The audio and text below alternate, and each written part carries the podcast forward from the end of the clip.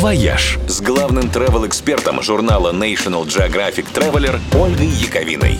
Всем привет! Нынешняя пятница в православном календаре носит красивое название «Медовый спас».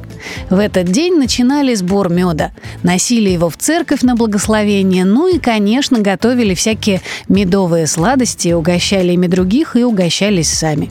А что, если в этот день начать новую традицию и посвящать его апитуризму? Да, такое существует. Медовое путешествие – это новое направление зеленого экотуризма. Особенно апитуризм развит в Словении, где очень много пчелиных хозяйств. Такие туры обычно начинаются в столице, Любляне, чудесном городе с красивым средневековым центром, где многие отели держат ульи на собственных крышах. В маршрут еще обязательно включают посещение музея пчеловодства в Родовлице, исторической пасеки в Жировнице и фермы под Марибором, где делают медовое вино. А еще можно побывать на мастер-классах по изготовлению восковых свечей, испытать на себе расслабляющие действия медового массажа и узнать, как хорошо работают апидомики.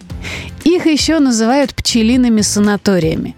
Апидомики сконструированы так, чтобы человек мог находиться внутри улья, но без прямого контакта с пчелами. Саму процедуру нахождения в таком домике называют сон на ульях. Кстати, не только славянские, но и многие отечественные пасеки тоже предлагают экскурсии, медовые дегустации, мастер-классы и тот самый сон на ульях. В некоторых фермерских экохозяйствах можно даже поселиться в таком апидомике на несколько дней. Уверяют, что особый микроклимат и насыщенный прополисом воздух оказывают мощный целебный эффект и помогают справиться с депрессией. А еще говорят, что спится в апидомиках вот уж действительно очень сладко. Стоит попробовать. «Вояж» – радио 7 на семи холмах –